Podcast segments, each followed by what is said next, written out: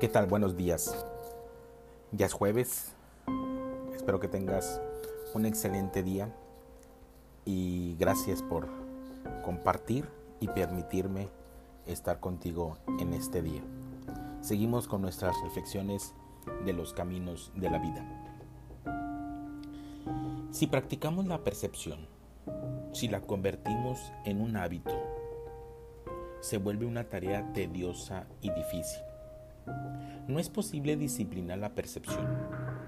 Eso que practicamos ya no es más percepción, porque la práctica implica la creación de un hábito, el ejercicio del esfuerzo y de la voluntad.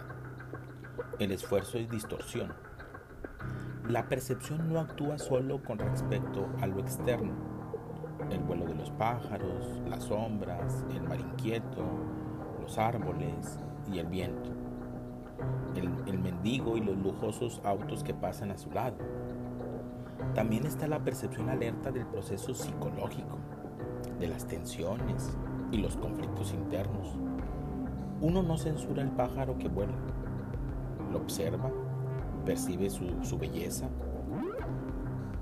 pero cuando uno considera su propia lucha interna, la censura o la justifica es incapaz de observar este conflicto interno sin introducir opción ni justificación alguna.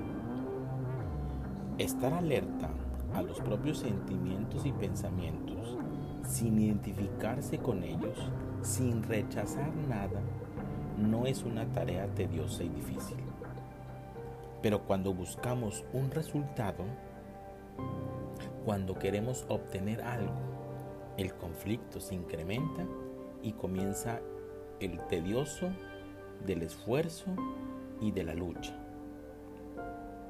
¿Por qué rechazar los sentimientos y los pensamientos?